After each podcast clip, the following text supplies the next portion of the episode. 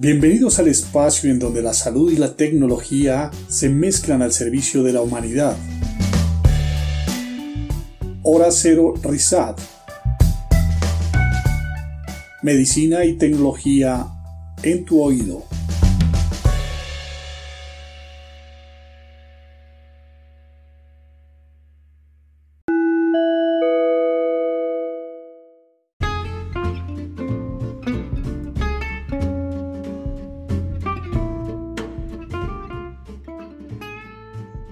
Buenos días, buenos días, buenos días. Nuevamente en un programa más en este lindo sábado a través de Helical Radio, un programa más de Hora Cero y Rizat. ¿Qué tal Augusto? ¿Qué tal Pedrito? ¿Y qué tal Oscarito? ¿Cómo andan? ¿Qué hace Gonza? Bueno, ahí estamos, che, ahí estamos, poniéndole, poniéndole la, las ganas al frío en este sector de, América, ¿no es cierto? Lo que pasa es que hoy vamos a estar repartidos en tres sectores de América distintos, ¿no es cierto? Porque tanto vos, Gonza, como Pedro Martigena, y acá lo nombro con nombre y apellido, ya no es por qué, este, estamos en la zona más fría, estamos rondeando 0 grados, 1 grado, 2 grados, pero no es el caso de Oscarito, que no sabemos dónde, dónde anda y qué temperatura hace. ¿Dónde anda Oscarito? Buenas tardes a todos. Ando por aquí por la parte del Tolima eh, con un cálido clima de 35 grados centígrados. Eh, entonces se va a poner como media la temperatura y mezclándola con, con, la de ustedes en Argentina. Qué gusto verlos nuevamente en este sábado en hora cero y con este gran invitado que tenemos, un buen amigo, un excelente profesional, un gran médico en toda Iberoamérica y uno de los referentes internacionales en telemedicina con el doctor Pedro Ramos. Eh, Pedrito, bienvenido. Qué gusto tenerte aquí en, en, Hora Cero. Eh, muchísimas gracias, eh, muchísimas gracias, hermanos Carito. con esa presentación, pues, ¿qué puedo decir? más que muy agradecido por, por la invitación. Estamos a 18 de junio.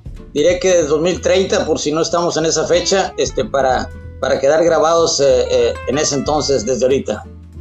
nos preocupa la permanencia después de este tiempo por ahí. Eh, un, gran agradecimiento eh, eh, a Rizat por la invitación en este año 2021.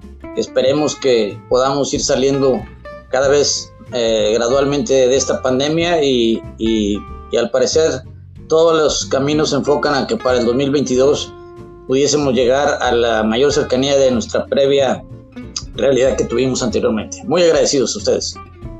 Perfectamente, y, aquí está tu tocayo también siguiéndote. ¿Cómo andás, Pedro Martigena de, Argentina? ¿Cómo andás? Bien, bien, muy bien, muy contento eh, con, esta, con este invitado. Nos conocimos un ratito el otro día y es muy divertido, así que sé que vamos a tener un lindo programa hoy.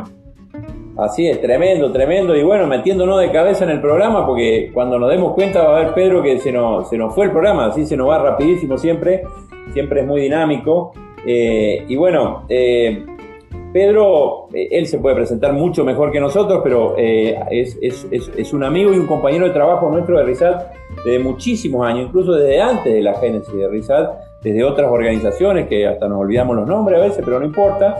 Este, y, él desde siempre, como pionero en la telepediatría en México, eh, cuando lo conocimos, él ya llevaba muchísimo tiempo haciendo esto. Y, a nosotros, por supuesto, que nos gusta preguntar, eh, contanos un poco, Pedro, ¿cómo, cómo fue toda tu experiencia en, la virtualidad y dentro de tu especialidad, ¿no es cierto? ¿Cómo fue eso? Sí, muchísimas gracias, Augusto, eh, eh, a Tocayo, Pedro, Martigena también, que no lo había saludado. nosotros iniciamos acá en Monterrey, México, compartimos mucha de nuestra actividad también en Estados Unidos, más básicamente en Estados Unidos, pero eh, iniciamos eh, desde la telemedicina en, en, particular en Monterrey, Nuevo León, México, y quiero decirlo en particular porque telemedicina en nuestro país es algo, algo heterogénea, eh, no, no en todos los estados se tiene el mismo nivel de desarrollo, no es un proyecto nacional, como seguramente ocurre en en la mayor parte de todos nuestros países de Latinoamérica, en donde he tenido la suerte de poder estar y conocerlos a todos ustedes. Nosotros iniciamos en el 2001 eh, en base a la propuesta de trabajar en, la Secretaría de Salud del Estado de Nuevo León y, y, eh, remontándonos al hecho de que ya teníamos el 100% de cobertura de salud a toda la población, pero a nivel del primer nivel de atención. Eh, el primer nivel de atención de medicina general ya estaba cubierto en el año 2000, eh, pero obviamente nos preguntábamos, ¿y qué va a pasar con todas las poblaciones rurales que tienen una limitación fuerte en el, en el acceso a los servicios de tercer nivel de atención? lamentablemente esto vi que se replicó se ha replicado en muchos países de, de, toda nuestra Latinoamérica y, y, es una situación que quizá en algunos lugares todavía siga, siga persistiendo. En base a lo anterior, nosotros empezamos a trabajar en, como mencionaba, el sector público, que es donde más, uh, inicialmente más, más uh, afinidad se podía desarrollar telemedicina. Telemedicina, eh, doy un brinco rápido nada más para decir que ahorita se ha eh, eh, desarrollado de una manera intensa, una, eh, en un proceso muy, muy acelerado por, por, la pandemia y es hasta estos momentos donde la medicina privada, por necesidad, por las condiciones actuales del triage, del, del aislamiento este, físico de las personas, se ha tenido que recurrir a la telemedicina, de la cual pues ya habíamos hablado desde hace tiempo, incluso con poca credibilidad de muchas personas para esto. iniciamos en el 2000 entonces en nuestra en nuestra eh, centros de salud del estado de Nuevo León y empezamos a ubicar y a, y a, tener eh, eh, unidades de, telemedicina en, en, en, varios puntos rurales. Realmente tuvimos en ocho hospitales rurales del estado de Nuevo León, centros donde había médicos pasantes que, que, formaban parte de nuestra enlace de de teleconsultas y eh, empezamos a ver eh, cada vez más posibilidad de atención a distancia. Eh, si, la telemedicina, como alguna vez por ahí, creo que fue precisamente en el momento que tuvimos a, a, bien irnos conociendo cada vez más, en, en, algunos congresos yo mencionaba que la telemedicina no era una sola, no solo era una cuestión de tecnología, sino también una cuestión de actitudes, porque había lugares donde había equipos para poder hacer telemedicina y no se utilizaban. Eh, eh, nosotros eh, iniciamos con equipos muy básicos, este, en ese entonces poco se hablaba, digo, no se hablaba incluso de inteligencia artificial, ni de Big Data, ni de, ni la de ciberseguridad tan requerida ahorita, muchos otros parámetros de la salud digital que ahora, que ahora estamos trabajando. Pero lamentablemente, eh, y, percibo que creo que se sigue viviendo, la telemedicina, a pesar de la gran necesidad de, su utilización actual, no es una política pública. El sector público, eh, dependiendo de los gobiernos, es como la, promueve, la desarrolla, la, la arraiga en el país. Y si llega otro partido político, otro sistema de gobierno, muchas veces lo que se ha logrado no se puede mantener pero ojalá y esto llegara a ser una política pública como la vacunación u otros proyectos para que esto no, no caiga. Nosotros empezamos, eh, luego eh, la iniciamos, la retomamos, la lanzamos, se lograron un, buen de cosas, luego nos, eh, como las cuestiones políticas, luego nos aislamos un tanto de, de, de, esta arraigo y seguimos trabajando en nuestra, en nuestra práctica clínica. Yo soy médico pediatra y nefrólogo pediatra y, haciendo nuestra consulta eh, clínica particular. Eh, luego regresamos al área de, telemedicina eh, y el número de consultas era extremadamente bajo. en, ese, en ese momento el número de consultas era, era muy, muy bajo que se hacían de los hospitales rurales. Yo lo he mencionado en un, sinnúmero de ocasiones, seguramente a lo mejor Oscar este, y Augusto ya, ya me han escuchado decirlo. Este, eh, mi hermano Gonzalo y, mi tocayo Pedro no, probablemente no, no lo hayan escuchado, pero eh, el, eh, el, hecho es de que el, en, en, las áreas rurales estábamos viendo en ese entonces, cuando regresamos se veían alrededor de 30 pacientes más o menos al, al, mes en, en, la sala de telemedicina. Prácticamente, por decir, un solo paciente se consultaba, se hacía una teleconsulta al día teniendo equipos por todos lados. Por eso una de las pláticas que, que yo mencionaba que era no solo una cuestión de tecnología, sino también de actitudes. el, con los mismos equipos de telemedicina y con el apoyo de la Secretaría de Salud, del secretario de Salud, pues tuvimos a bien involucrar a todos los directores de los hospitales rurales, de los ocho hospitales rurales que tenían todavía equipos un poquito todavía antiguos, no se habían este, renovado, pero funcionaban bastante bien. Y, y, los, y con el apoyo de, como mencionaba el secretario de Salud, eh, convoqué a todos los, los uh, directores de las áreas rurales eh, y les comenté que eh, en los hospitales de tercer nivel de atención, este, que aquí en el área de Nuevo León es el Hospital Metropolitano, el Hospital Materno Infantil y el Hospital Psiquiátrico, les referí que, que por parte del secretario de Salud este, no se iban a recibir a ningún paciente, a ningún paciente de las áreas rurales, se iba a recibir para, para atención de consulta de primera vez. Y todos eh, empezaron a, obviamente, a, a, reclamar, a denostar, a decir que, que por qué era eso, que, que no, que, no podía ocurrir esto. Le dije, bueno, el que dice es el secretario de salud, así que más vale que se alineen porque este, esa, es, esa es la indicación. Eh, eh, no se iban a ver los ¿Esto generó una, un, mayor, una mayor demanda del uso de la, de la red virtual? Sí, claro, a, los pocos meses ya estábamos viendo más de mil pacientes, a los dos, tres meses. Este, ningún paciente de, de, de, primera vez iba a ser visto de manera presencial. Eh, no tocamos urgencias en ese momento para no, no, no dar pie a, errores y, a críticas que por sí estaban observando todo el mundo, a que, a que esperáramos a tener un, algún traspié para criticar la situación. Pero todos los pacientes de consulta que fueran a ser enviados por primera vez de las áreas rurales tendrían que pasar por telemedicina primero. Pero para esto hubo que hablar también con la gente del archivo clínico, los que daban las citas, este, eh, las gentes de los hospitales rurales también, los que solicitaban las citas y, empezamos a aumentar. Ya veíamos a los dos meses después de esto, ya veíamos 1.500, luego 1.800, 3.000 pacientes.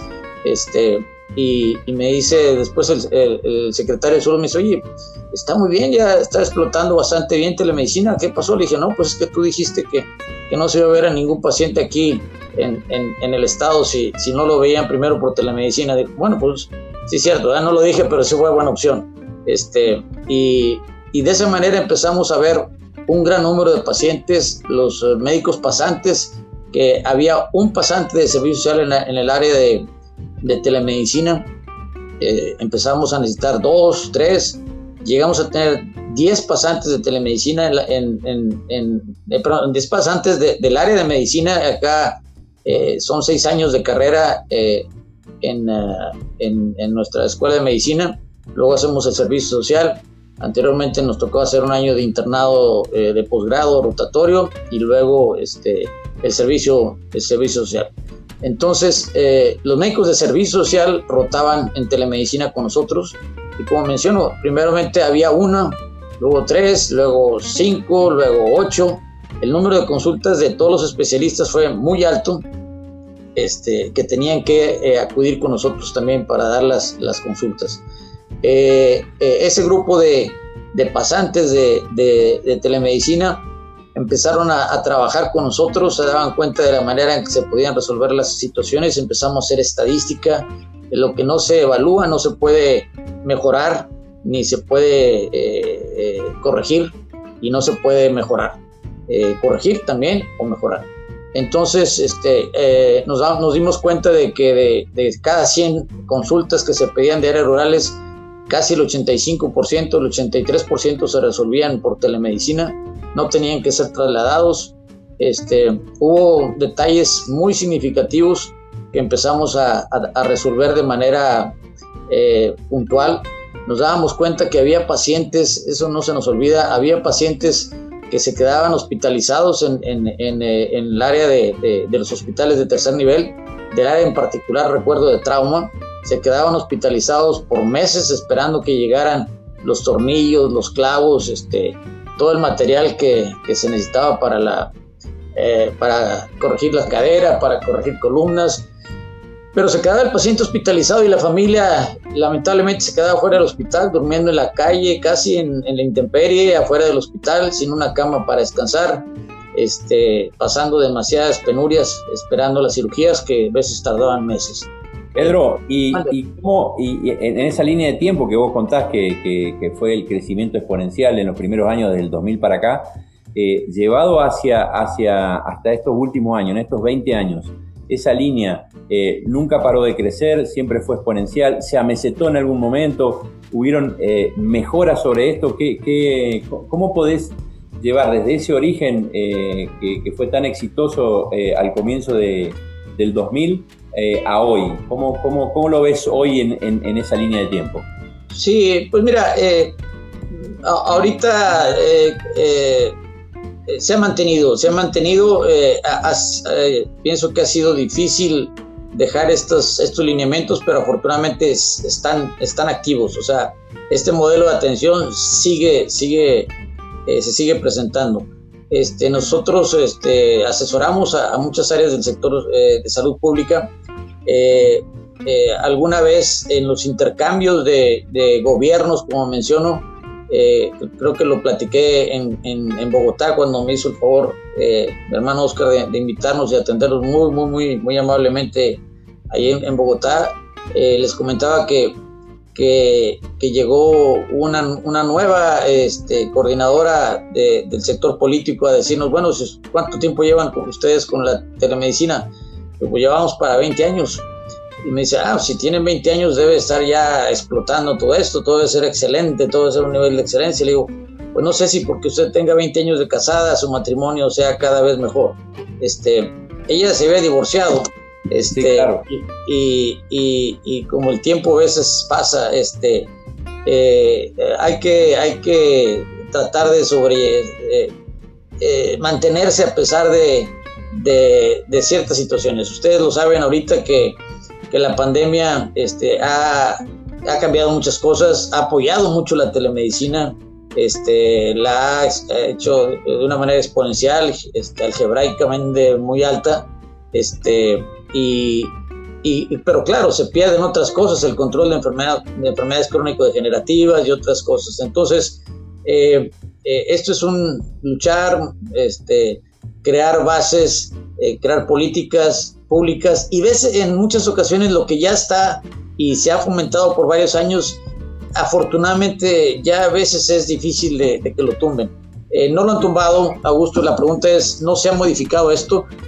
Creo que no ha crecido lo suficiente porque ahorita toda la atención estos par de años ha sido sobre, sobre COVID, eh, muy entendible, este, pero eh, siempre hay modalidades para aplicar, para, para ir creciendo y, y así lo hemos hecho. Empezamos a, a tener nosotros en, en el área de, del sector público eh, la teleoftalmología.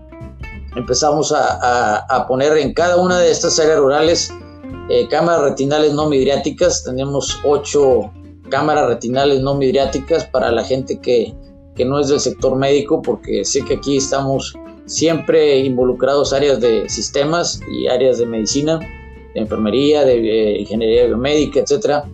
Este, sé que eh, Gonzalo lo entiende bien, pero quizás Oscarito no tanto. Este, las cámaras retinales eh, no midriáticas son cuando, bueno, en algunos lugares todavía ponen, se ponen gotas en, los ojos para ver el, el, fondo de ojo, dilatar la pupila, pero con estas cámaras retinales este, no hay que poner gotas, se ve el fondo de ojo directamente y, lo utilizamos para la detección de retinopatía diabética en cada una de las áreas de las áreas rurales.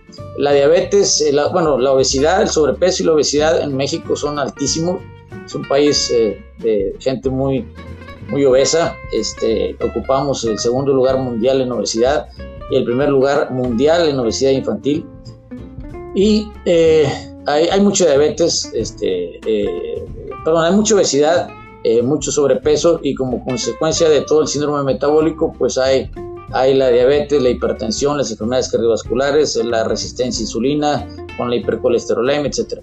Claro, entendemos, entendemos eh, claramente que en esta, en esta línea de tiempo justamente empezaste con telepediatría y hoy es una herramienta para todo, para todo el estado donde vos vivís de otras patologías crónicas este, eh, como las que acabas de decir y, en paralelo al, al COVID.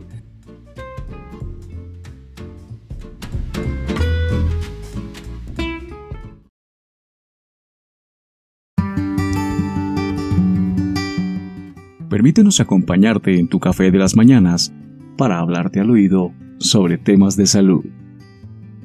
Helical Radio. Exclusivamente saludable.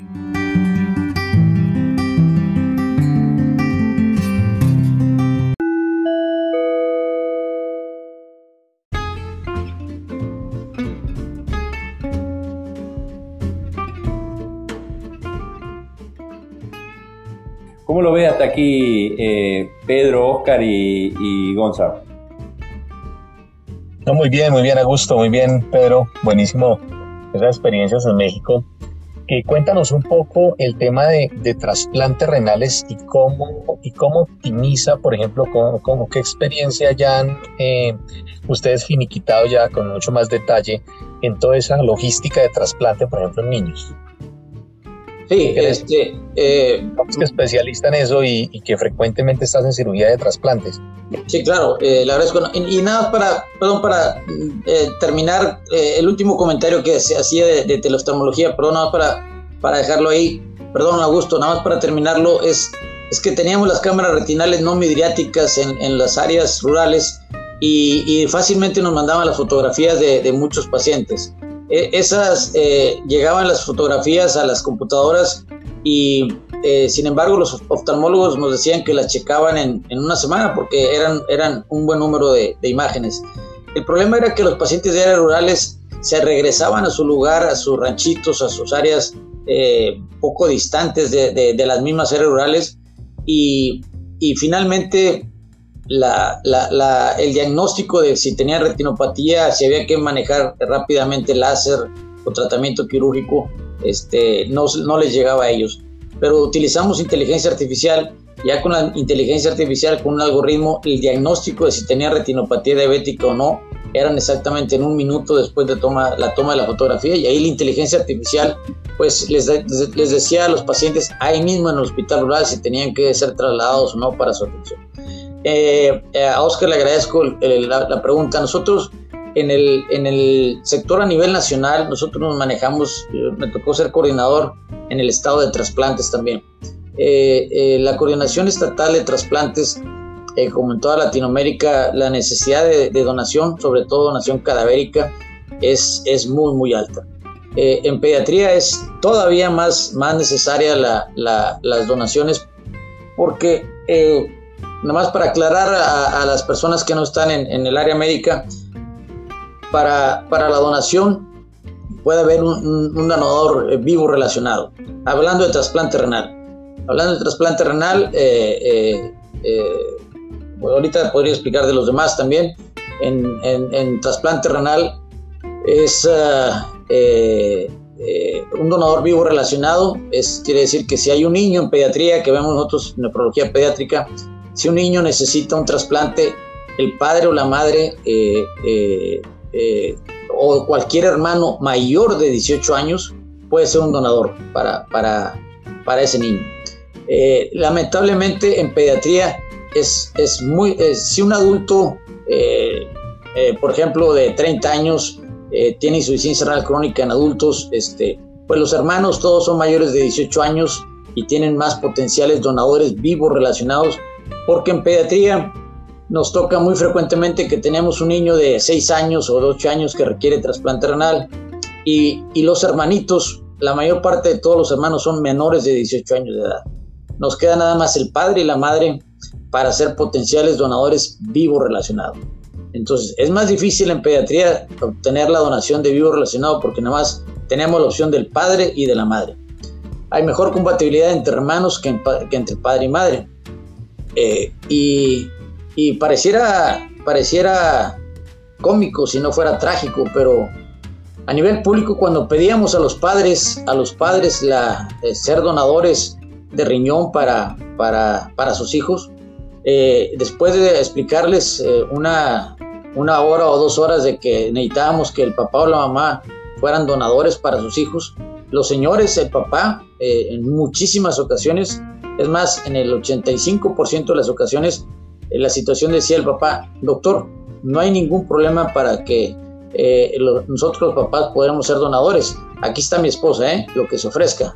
Mi esposa está lista para ser donadora. Eh, y, y, realmente eso pasaba a nivel público. cuando una familia no está bien integrada, este, un problema serio la desintegra completamente. Cuando una familia está bien integrada, un problema serio la une más. Y lamentablemente, les puedo decir en pediatría, la donación este, de los padres es mucho mayor de la mamá eh, que de los padres. Fácilmente puedo decir que un 70-30%, del 70-30, si no es que el 80-80-20. ¿Qué es lo que hacemos ahorita con tecnologías? Lo que tenemos es un banco nacional y es, es lo que se está alimentando, un banco nacional para los pacientes eh, en espera de trasplante renal, para, eh, para que todos los, perdón, todos los marcadores genéticos eh, eh, y teniendo un donador cadavérico, obviamente, para tener un donador cadavérico.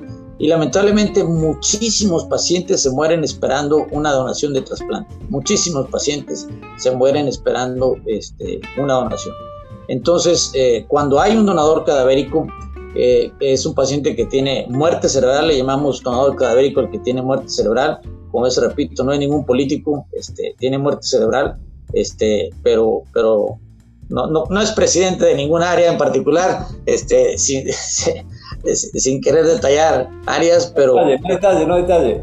Este, pero, pero tienen, tienen, este, eh, tienen que tener muerte cerebral. Eh, eh, obviamente tenemos las credenciales de manejar, donde dices que eres un potencial donador, que quieres ser donador, pero al final del día todavía, aunque tú pongas que eres donador, tienes que ser certificado por alguien de la familia.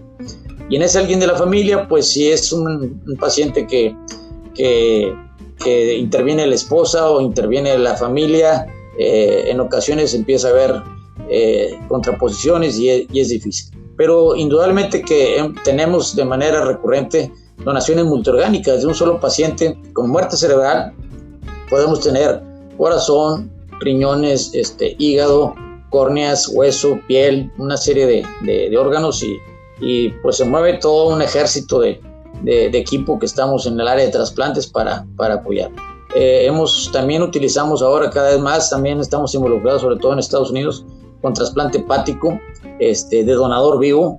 Eh, eh, los padres pueden donar, hacerles una hepatectomía parcial, les quitamos al padre una, una parte del hígado para, para, sus hijos cuando tienen atresia vías biliares o una cirrosis temprana y, y los tenemos a nivel nacional en México. Lo que comentaba Oscar es sobre todo estamos trabajando en, la lista de espera para hacer un macheo, un, cruce rápido de, de, potenciales receptores para que tengan el mejor nivel de, de, cruce y de atención rápida y reciban el órgano de la mejor manera.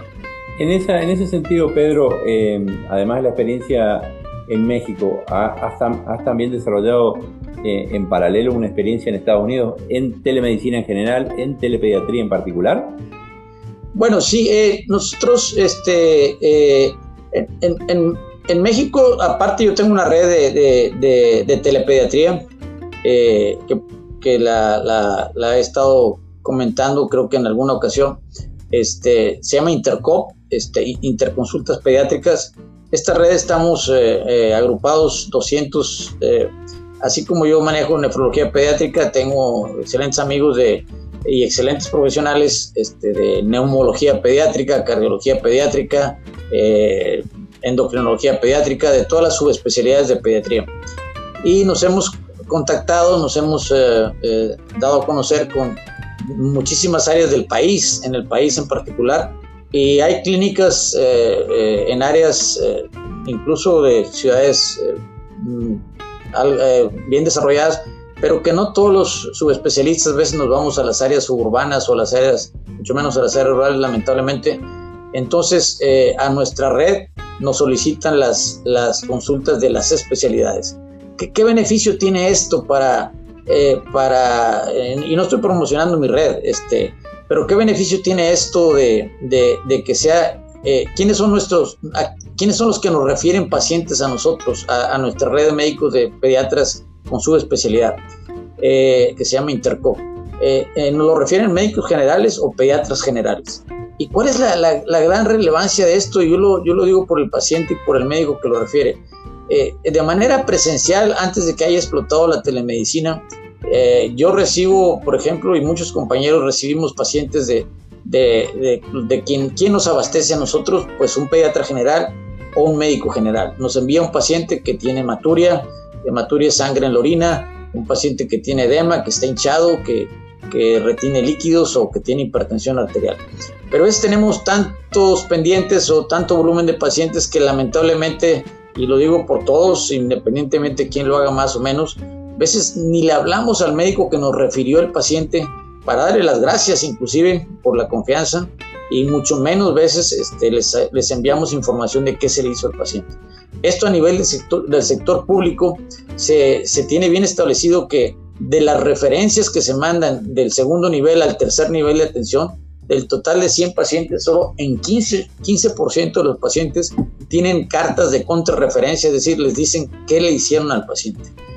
Pero acá, eh, ¿qué es lo que pasa con nosotros? Este, como lo hacemos por videoconferencia, este, el, médico general o el médico pediatra está platicando con nosotros, el paciente está del otro lado y entonces el, médico está, el, médico conserva a su paciente, el médico sigue con su paciente ahí, no nos lo envía eh, presencialmente, lo, lo, deja en su consultorio, sigue siendo de él y en, y en, la forma en que estamos hablando con el doctor, él, él sigue teniendo al paciente de una cierta forma le estamos explicando lo que pensamos del caso y de esa manera es un proceso también de, intercambio de opiniones, de ideas y de sugerencias. Y bueno, uno tiene que saber un poquito más que, el médico que nos lo refirió, porque pues sería, sería eh, lamentable que como subespecialista no tuviéramos un poquito más de información científica sobre eso. Entonces el paciente no viaja, el médico conoce más de, la enfermedad, se queda con el paciente y además pues nos muestra sus eh, estudios de radiología, sus exámenes de laboratorio, el paciente no se traslada, aún en las ciudades grandes, los traslados como ustedes que está, puedan estar en una capital, en algún lugar este, de mucho tráfico, las distancias son como quiera de dos horas, tres horas cuando se quieren trasladar a, servicios especiales de, atención. Claro, claro, claro, eh, evita muchísimo eso.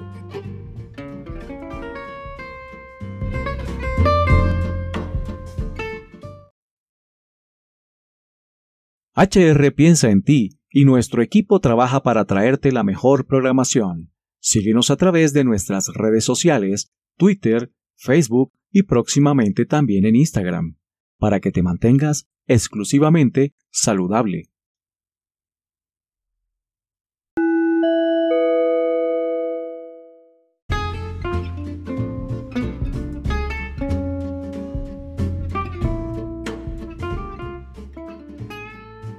Eh, Pedro Gonza, eh, ¿cómo lo ven hasta acá? Ya estamos muy avanzados sobre el, sobre el programa, ya llevamos más de 30 minutos. Realmente eh, escucharlo a Pedro hace que, que, vuele el tiempo.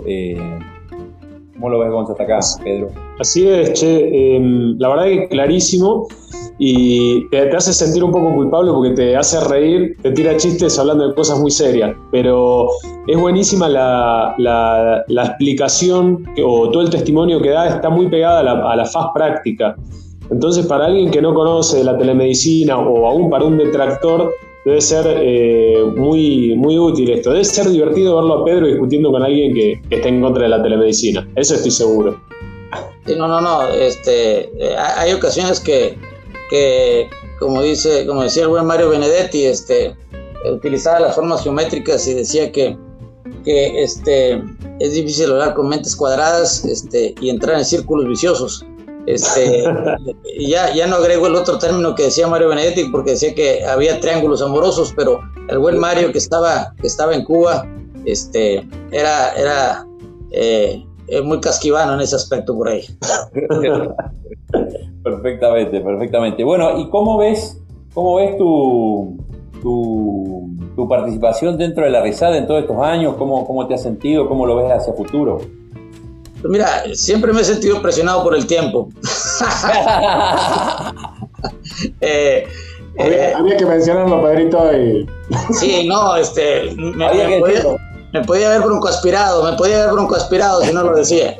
Este, eh, pero a, pesar de que hoy comparto eh, la, premura porque eh, todo el mundo en Argentina ahorita estar esperando el, duelo entre Argentina y Uruguay, este, que, ocurrirá en un par de horas. Este, muy cómodo, Augusto, realmente muy cómodo en Rizad. felicitarlos, felicitarte a ti, felicitar a Oscar, que quiero mencionar a Oscar, no dejar de, lado eh, la gran importancia que tuvo Oscar en el momento en que, en, el primer momento que fue el, la independencia, digamos así, para, para crear Rizal. Ese fue un gran momento de independencia para crear Rizal y por supuesto, Gusto, tu, tu gran apoyo y tu y, y, sin la, eh, la persistencia y la eh, la, tenacidad, la palabra más correcta es la tenacidad, de, ponernos de acuerdo y sobre todo tu tenacidad para hacer crecer Rizad en tan poco tiempo. Eh, si hubiera diluido todos estos esfuerzos este, de crear una nueva red y, no, solo, no, solo se creó, sino ha crecido eh, de una manera extremadamente significativa y eso eh, a ustedes dos se los debemos de una manera muy, muy, muy significativa hemos estado apoyando en, lo que es posible. Eh, seguimos eh, eh, inicialmente, creo que no, no, todos, todos han participado y hemos participado de alguna manera. Angélica, de una manera también, Angélica este, en, la Universidad de Concepción este, ha, apoyado enormemente esto, pero, pero los momentos cruciales para el inicio de, de esto fue fueron, fueron, fueron de sangre, sudor y lágrimas. Este, y, finalmente este, estamos sonriendo ahorita, eh, espero que así lo siga haciendo. Y, cada vez, sábado con sábado, este, eh, eh, esto sigue creciendo y, y bueno, indudablemente que ahora este, uno de los objetivos de RISAC, que también felicito mucho a Augusto, es el enfocarse a, a las áreas de, de, eh, de, desarrollo. A mí me ha tocado dar algunos cursos y, he invitado a Augusto, este, a Oscarito, este, eh, a, a, escuelas, a universidades. Estamos tratando, eh, proponiendo, este, intentando, este, dando a conocer y, y fortaleciendo que en la currícula de todas las universidades la telemedicina eh, sigue siendo, cuando menos, sin una cátedra eh, eh, indispensable, una cátedra opcional, cuando menos que la tengan como opcional. Nosotros recuerdo que, para hacer una analogía a esto, nosotros acá estamos muy cercanos de Estados Unidos en el aspecto territorial, estamos en el noreste de México. Nosotros, nuestros alumnos de las escuelas de medicina, rotan mucho por hospitales de Estados Unidos, donde nosotros estamos en Houston y también en San Antonio, en Texas este, pero hemos estado en, Harvard, en, Hopkins, en Mayo Clinic, en diferentes. Pero cuando nuestros alumnos rotan por allá, este, hubo un momento hace quizá 15 años, ya no recuerdo, en que los médicos de allá nos dijeron, este, eh, pedíamos las evaluaciones de los muchachos que rotaban por allá y nos dijeron, pues no podemos evaluarlos, ni nos entendieron ni los entendimos. O sea, ni ellos hablaban, ni los médicos hablan español, ni los alumnos hablaban inglés. Entonces dijeron, pues no podemos entenderlos. Entonces, eso fue creando que indudablemente ahora aquí en nuestras escuelas, no sé, en toda Latinoamérica, pero en algunas escuelas ya no, no entras a la escuela de, medicina si no tienes pasado el, el, TOEFL, el examen básico de conocimientos básicos de inglés. No entras si no lo tienes pasado. Y otras dan paso a que lo vayas presentando hasta el segundo o tercer año de la carrera de medicina. Ese tipo de, de cambios de la currícula este, seguramente va, van a estarse presentando para lo que es telemedicina. Y ya hay algunas escuelas, eh, nuestro hermano Guillermo Vil en, este, Rosario, en Argentina, en, el área de, la Escuela de Medicina, tiene una, una currícula, una cátedra de, telemedicina muy bien sustentada, muy bien cimentada.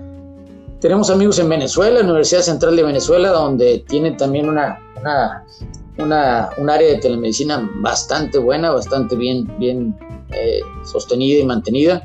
Y en muchos lados quisiéramos que, que, que esta, es, este conocimiento de la telemedicina que ahora es tan necesario se establezca ya como, un, como una, una cátedra.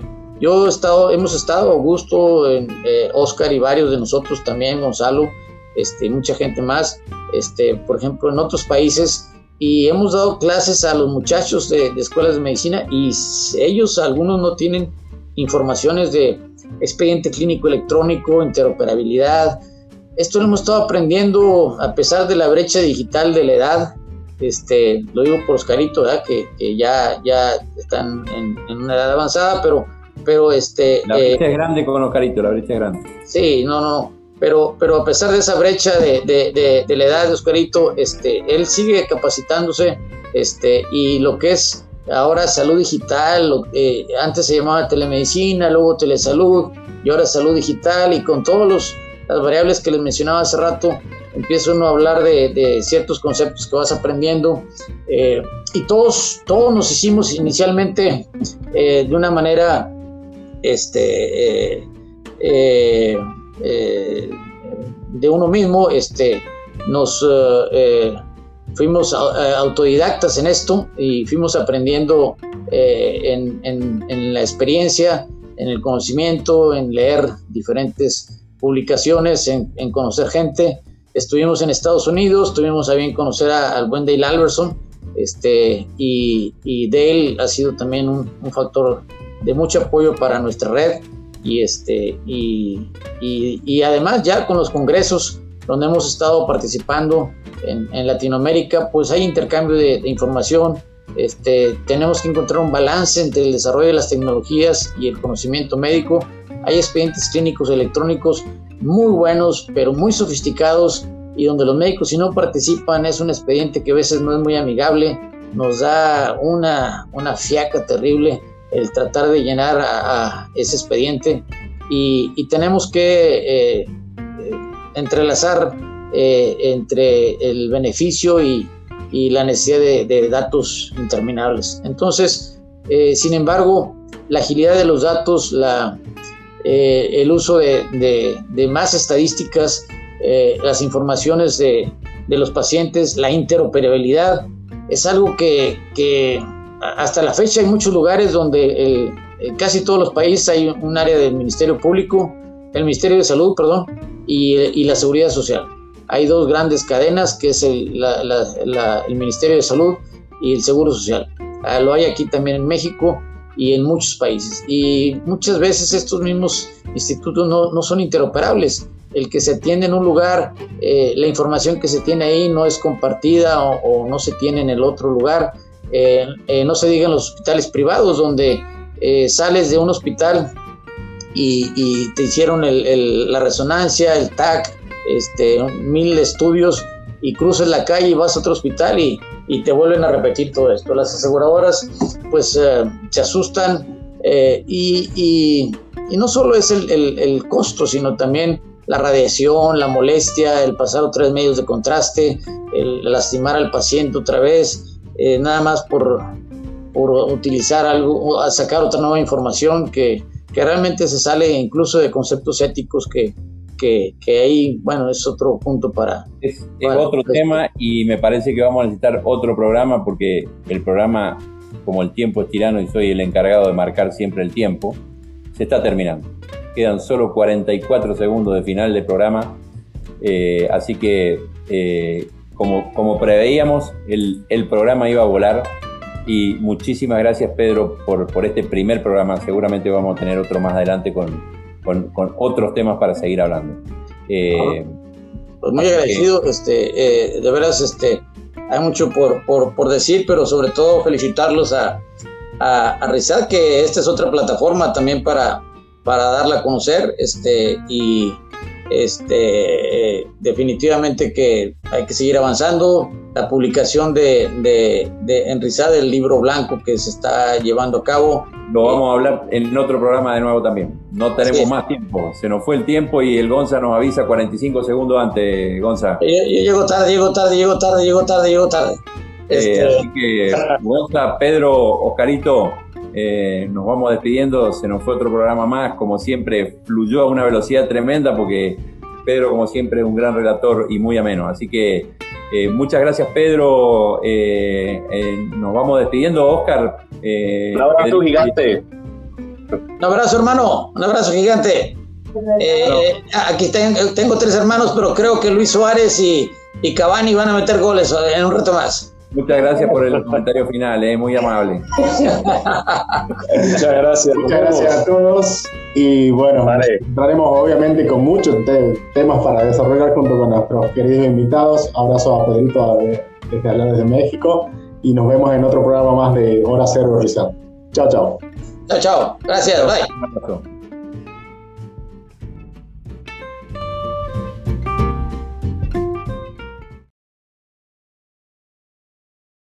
Please listen carefully. La pandemia del coronavirus exige mucho de nosotros. El lavado de manos frecuentemente con agua y jabón, el distanciamiento social y el uso de un buen tapabocas de manera correcta son las estrategias más importantes para hacer frente a esta situación. No importa si estás vacunado, no olvides continuar haciéndolo. helicalradio.com